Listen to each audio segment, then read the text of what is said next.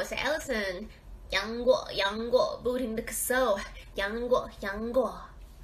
您现在收听的是华冈广播电台 FM 八八点五，杨过就让它继续过，生活还是得继续过哦。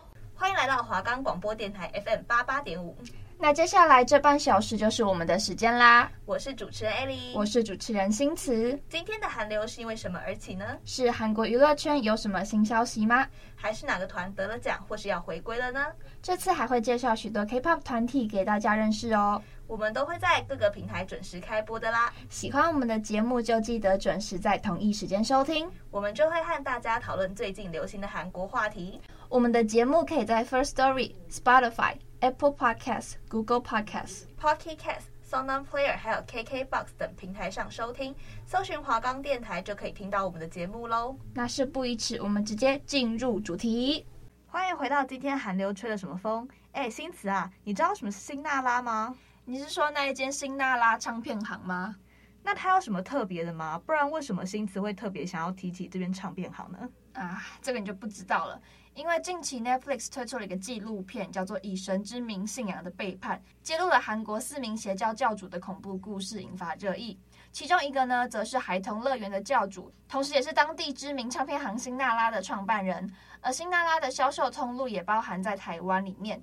对此，有网友就在脸书上呼吁：“拜托，不要跟新娜拉买专辑。” Netflix 最近新上映的纪录片介绍了四名教主以及他们令人发指的事迹。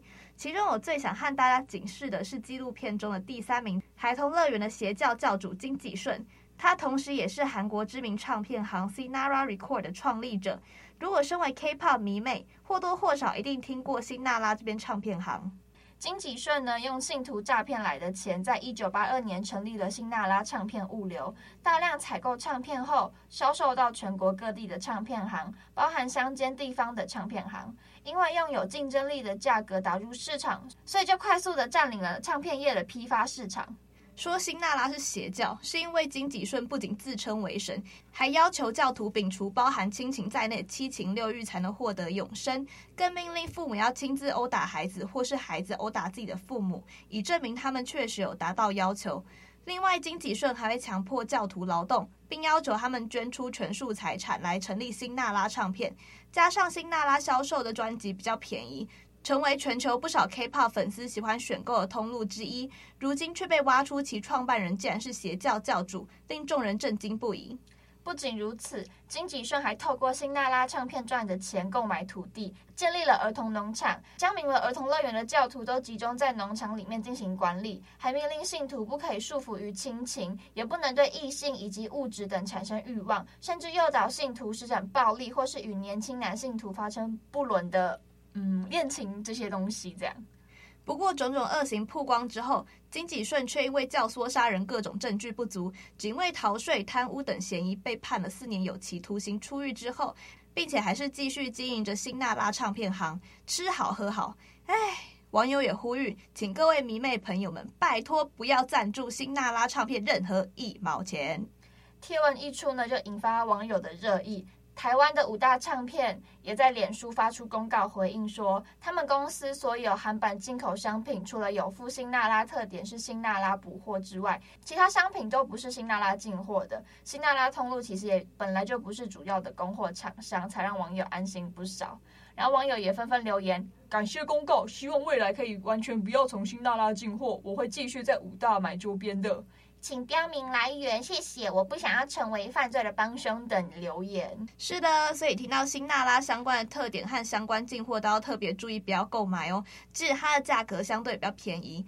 好啦，我想再提醒各位一下有星梦的观众们，或是有想走表演的家长们，一个小小的资讯，就是疫情过后呀，最近试镜开始变多了嘛，所以大家可以查查相关的报名资讯哦，说不定演艺公司想要找就是你们。所以我们今天就临时插播了一个韩国女团的选秀资讯呀，我真的是下了好大的决心才把这个资讯和观众说的，毕竟越多人知道，对我越不利嘛。你别说了，你都二十几岁了，你就算想办，韩国公司也不会收你，好不好？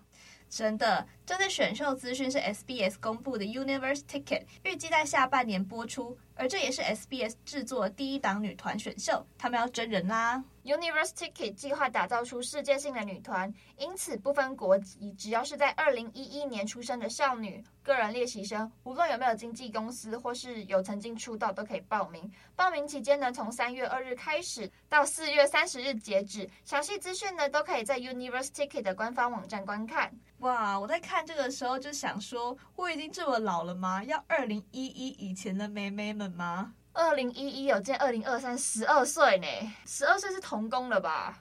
笑死！不过我也不清楚，因为报名资讯也没有那么详细说明。不过应该是二十岁以前的吧？因为其实二十岁以现在来讲，就已经算是出道的底线了。而且你二十岁进去，你可能还要训练，可能一两年。二十二岁出道就已经是超老老屁股了。真的，因为现在不是那种 Baby Monster 吗？平均年龄不是只有十六岁吗？啊，好可怕！十六岁，我都已经二十要二十一岁了，天哪，真的是老屁股了。我们这么说来，李永志二十岁能自己出道，算是个奇迹吗？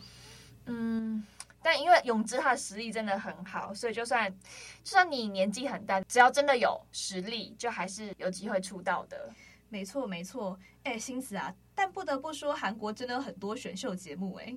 对啊，最近介绍了 Boys Planet 跟 Big Time，难道还有其他的选秀节目哦？在 Boys Planet 之前，还有深受粉丝喜爱的 The Idol Band，带有乐团色彩的偶像担任制作人，带领喜爱摇滚乐参赛者进行演出。三月四号冠军正式出炉啦，由 CNBLUE 带领的 Hi-Fi Unicorn 拿下冠军。四日播出的 The Idol Band 中，以现场直播进行决赛，参赛队伍呢共有五组，分别为 CNBLUE 队的 Hi-Fi Unicorn。FT Island 队的 GOP，N.Flying 队的 Party After Six，Kangaku Piero 队的 Clark、Key Talk 队的 Miracle，赢家将作为全球偶像乐团直播出道。哇，这些团名真的都很很特别呢。没错，非常的特别。直播现场弥漫前所未有的紧张气氛和选手们的火爆气势。五支队伍各自吸收制作组的舞台技巧和制作巧思，以及前几轮功力的累积，为观众呈现最顶尖的演出。最后以 C M Blue 带领的 Hi-Fi Unicorn 获得决赛的殊荣。对此，Hi-Fi Unicorn 发表得奖感言时，情绪激动，并表示简直不敢相信我们会拿冠军，想对 CNBLUE 说声谢谢，感谢大家为我们做出好歌曲，带领我们，指导我们。接着更流泪的说，很高兴能在梦幻般的舞台和好朋友一起出道，我们会做出更多优秀的歌曲，也希望大家会喜欢。那的 Idol Band 是什么呢？全名是 The Idol Band Boys Battle，是由日本 TBS 电视台、韩国 FNC 娱乐企划和 SBS 制作选秀节目，希望借此选出实力、外貌、舞台魅力兼具的乐团组合。主持人是陆云，以及日本代表 IZ*ONE 出身的矢吹奈子。在二零二二年十二月初播出第一集的 The Idol Band，受到瞩目的最大亮点是邀请韩国的 FT Island、CNBLUE、N.Flying 与日本的 Kangaku Piero Key Talk 五个乐团一同担任制作人，在选拔成员组成乐团后，通过各主题的表演竞赛，选出一组优胜的乐团，将获得出道的机会。如果稍微对韩国经纪公司啊，或是韩国流行乐团有初步了解的话，对于培养出 FT Island、CNBLUE 还有 N.Flying 的 FNC 娱乐应该不太陌生。这三团除了完全符合本选秀节目宗旨的乐团，团名的首字也刚好与 FNC 的三个字母相同。说明公司是以流行乐团经济起家，逐渐扩展为综合娱乐经纪公司，自然会吸引有摇滚梦青少年们的关注。哎，我觉得 FNC 跟那三个乐团组合起来是我没有想到的意外，哎，这就是很刚好啊。对。但不过呢，除了这些，还有国民 MC 刘在锡曾经是 FNC 的娱乐艺人，近年表现颇受瞩目的郭东延，在发展演员事业之前，曾经是公司旗下小不点乐团的练习生。有兴趣的话，可以看 FNC 日常与公司内部运作企划的实境秀《庆谈洞一一一》，也可以看到打下公司发展重要基础的 FT Island 主唱洪基当年对韩社长率性直言的互动。如果和同性质的选秀节目 Super Band 比较，因为五个乐团制作人参与度比较高，让 The Idol Band 的赛制显得很特别。在前三节组队中，五十四个参赛者透过个人表演，让制作人选择自己的乐团成员。经选拔后，分为有无制作人的指导的一军，二十六位共五队；与二军，二十八位参赛者通过自由队伍组成六队。这一轮的乐手参赛者以一对一 PK 形式进行评选，观众和制作人一起看都热血沸腾起来。第四、第五集以我的歌曲为主题进行第一轮团队竞赛。十一队乐团表演后，由五组制作人加上 FNC 代表兼总制作人韩胜浩、日本社乱 Q 乐团的队长兼吉他手 Hatake 两位 Master 一同评分，共有七个分数。除去最高分和最低分后，以中间五个分数合计后进行排名，并淘汰两队。获得第一名的乐团可全员直接进入下一轮比赛，其他队伍呢，则是直接解散重组。剩下的四组制作人将以得分顺序重新选秀，再组成一军成员。如果一军乐团获得第一名，该乐团制作人可以使用 Super Pass 把一名淘汰的参赛者保留下来，进行下一轮竞赛。如果排名第一的是二军乐团，该队成员可以各自选择制作人进入一军，而所有的一军直接解散重组。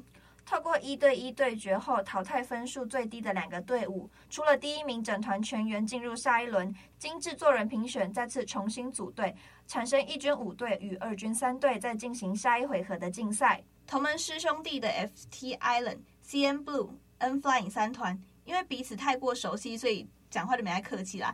加上出道的经历，都可以说出一口流利的日语，与来自日本的 Kankaku Piero、Key Talk 沟通无障碍，还可以一起洗脑。看着自己拉拔的乐团表演，紧张到坐不住，并且家长溺爱溢满的表情与肢体语言的支持，我家孩子最棒了，当然要给最高分的鼓励。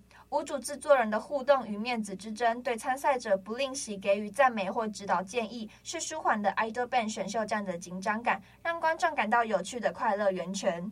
没错，既然这次夺冠队伍是由 CN Blue 带出来的，那我们先介绍一下 CN Blue 吧。CN Blue 呢是韩国 FNC 娱乐旗下的乐团组合，现在由三名成员，包括郑容和、姜敏赫和李正信组成。CN Blue 是 Code Name Blue 的简称，其中 Blue 是由 Burning 李宗泫、Lovely 姜敏赫、Untouchable 李正信、Emotional 郑容和的合成词，寓意团员的特质都是不同的。CN Blue 官方粉丝名是 Boys，是 CN Blue 的 Blue 和 Voice 的合成词，寓意歌名是 CN Blue 的声音。另一个意思是希望歌迷的声音永远与 CN Blue 同在。官方应援物为 Blish，就是有不同版本深浅不一的蓝色毛巾，是 CN Blue 的 Blue 加 Stylish 合成词，寓意是歌迷都是闪闪发亮的意思。那首先就来介绍一下队长阵容和，毛巾男、牛奶男、特务绒、模仿机器，这些都是他的昵称。特长呢是钢琴、吉他、贝斯、单簧管。队内的职务是队长、主唱、吉他手以及 rapper。天呐，我们融合是天才吧？怎么感觉什么乐器都会？哎，还演戏嘞！之前不是有和我们不老女神张娜拉一起演过《大发不动产》吗？就是新词，你有看过吗？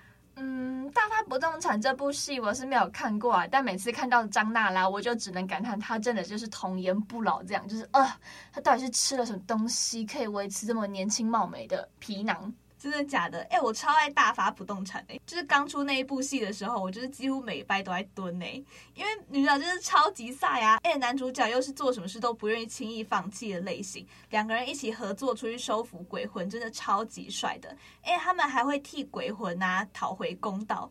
那个时候他们的过程也是合作无间，只可惜这部戏只演到微微暧昧而已，就是就是没有男女主角的感情线，哎，真的好想看，好希望可以出第二季。那应该就只能等他们二搭了吧。好，那接下来就是介绍姜敏赫，他的绰号呢是小可爱和咪咪眼，在队内的职务呢则是鼓手。还有李正信的昵称有国民朋友、阿凡达、卷卷。然后他的队内职务是 Bass 跟 Rapper，然后队内呢还有一位已经退团的成员，因为嗯事情有一点离奇曲折兼复杂，然后他又已经退团了，所以呢我们就不多做介绍啦，那我们就来听一下 Cn Blue 最红而且是第一个迷你专辑的第一首歌孤独的人。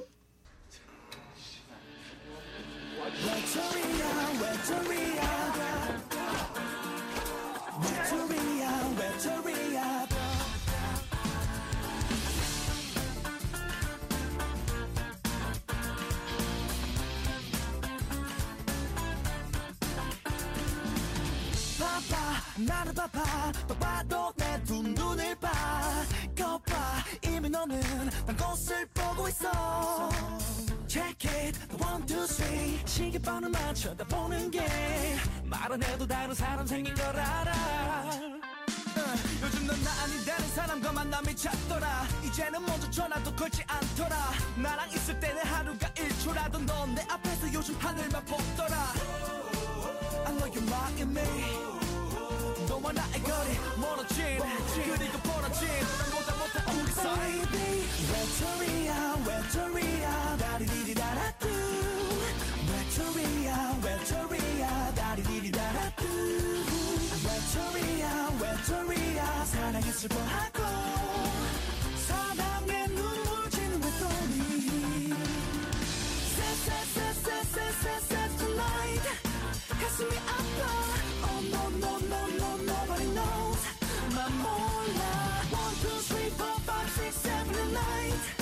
수많은 밤을 새우며 나를 달래고 있어. 차라리 다른 사람 생겼다고 내가 싫으면 싫다고. 차라리 솔직하게 말해줬다면 난 너를 죽도록 미워하진 않았을 텐데. Check it. One two three. 말을 되새겨봐도 이리저리 둘러대는 거짓말이야. Oh baby. 외톨이야? 외톨이야? 다리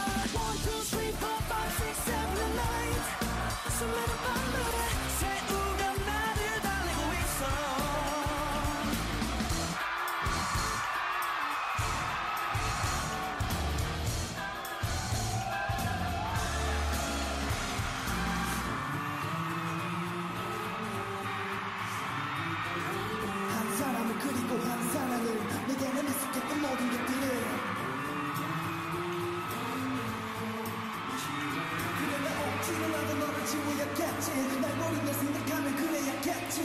Gone, gone, my love is gone. 외톨이야 외톨이야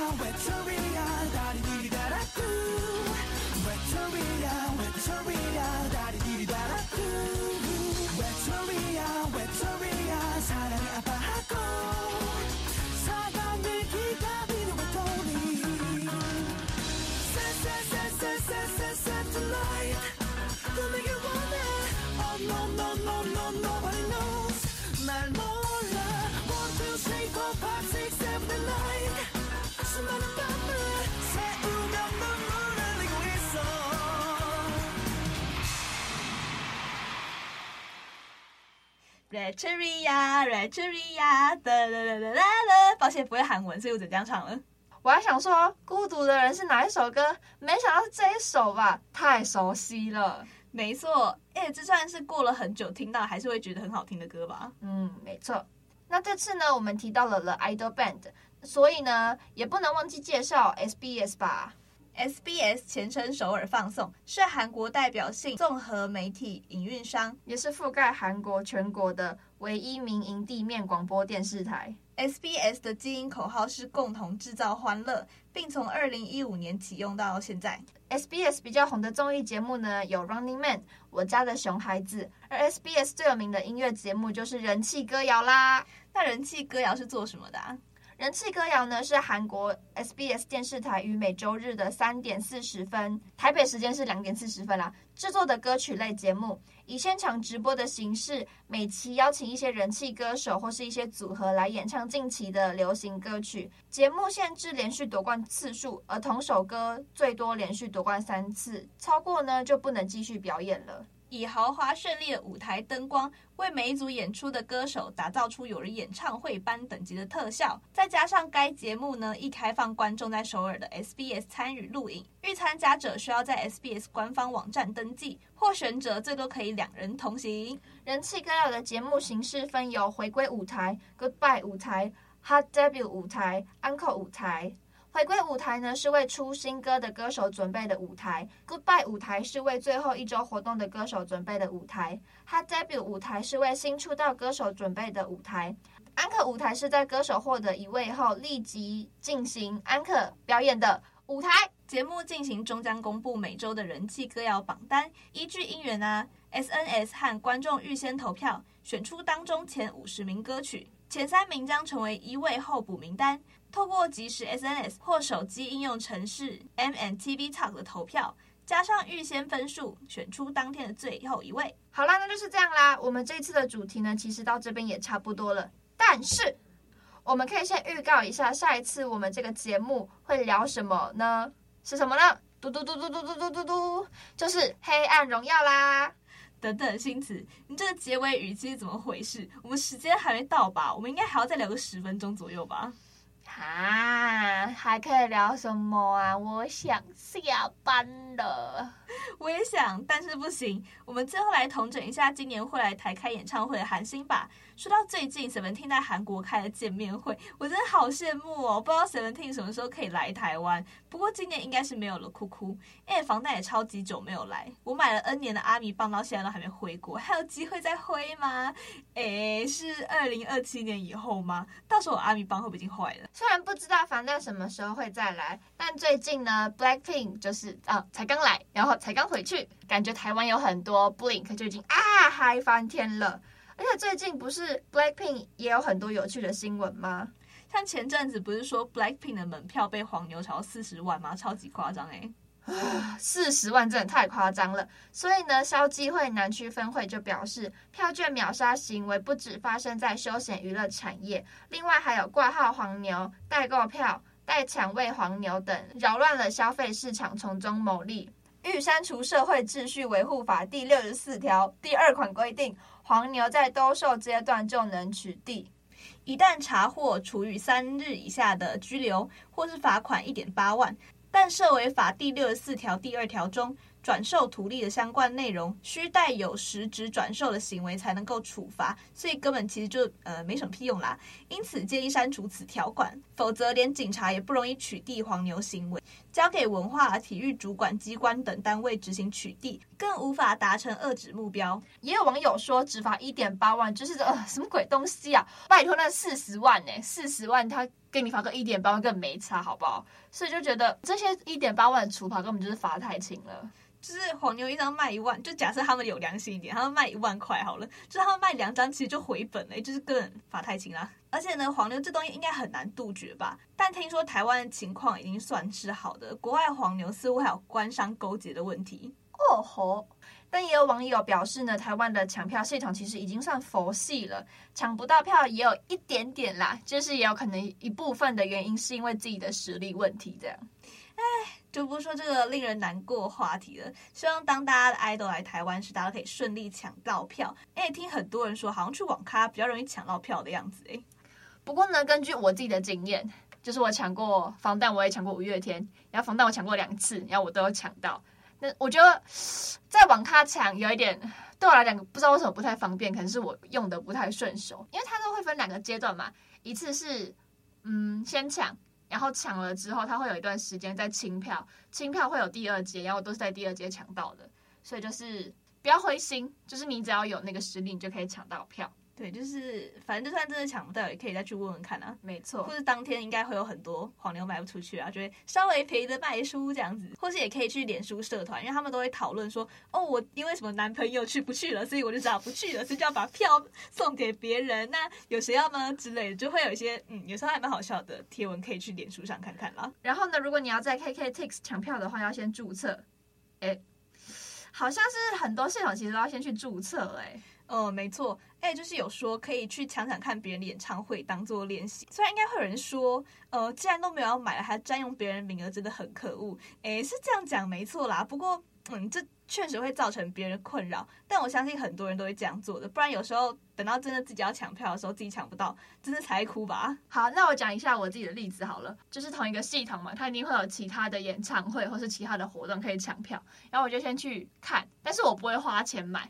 就是我就会等到最后一步要付钱之后，我就跳出去，就先习惯一下我要怎么去抢票。因为通常付钱都是摆在最后一个环节嘛，所以其实这算是一个办法，就不会抢到真正有想买的人的名额，然后自己又能练习到。所以那算是就是给第二阶段的人来抢吗？还是对我来讲应该就是一个先前练习吧，就是先准备。我前阵子在抢篮球票，因为啊，这可以讲吗？没关系啊，抢票抢票，大家就想吸取一下经验。就前阵子魔兽刚来台湾，然后他要打篮球，云豹跟谁啊、哦？好吧，我不知道哎，反正就是云豹跟另外一个队伍打，然后是在天母篮球场那边打。然后那一场是呃几号啊？啊，其实我也忘记了。反正我就是有先看一下要怎么抢票，然后那个时候还有其他场，就是篮球赛。的票还可以抢，然后我就去摸一下那个系统，就是他们是怎么运作的，你要怎么抢，你要怎么选位，它是可以帮你电脑选位，还是它只能自己选位？这样，反正就是摸透了之后，就摸到了要付款的环节，然后我就呃不付款了，就跟他说拜拜。可以，真的可以，这是一个练习方法，其实也不为过。但不过不是现在其实还有很多卖那种假黄牛票的吗？这种真的更可恶哎，所以还是要靠自己抢到会比较好，就是既可以省钱，也不用担心被骗。嗯，没错。但不过，艾琳，你应该很会抢票吧？哈，什么东西？哪有这回事？单身二十一年的手速，应该都蛮快的吧？说什么东西？不要在那边搞事！没有啦，你才不要搞事嘞！我是看到你设计这个梗的时候，还想说你到底是多没梗？我真的很没梗。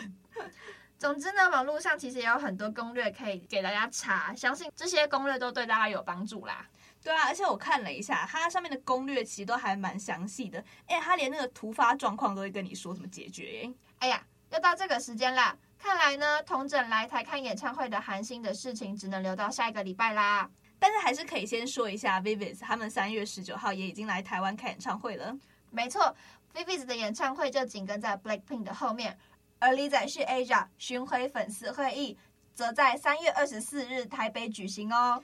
A-Pink 则是四月一号哦，哇，真的是大家都在这个时候来呢。没错没错，那本周的今天还又吹了什么风就到这边啦。下礼拜呢会和大家聊一下很红的《黑暗荣耀》和同整四月后来台的韩国明星。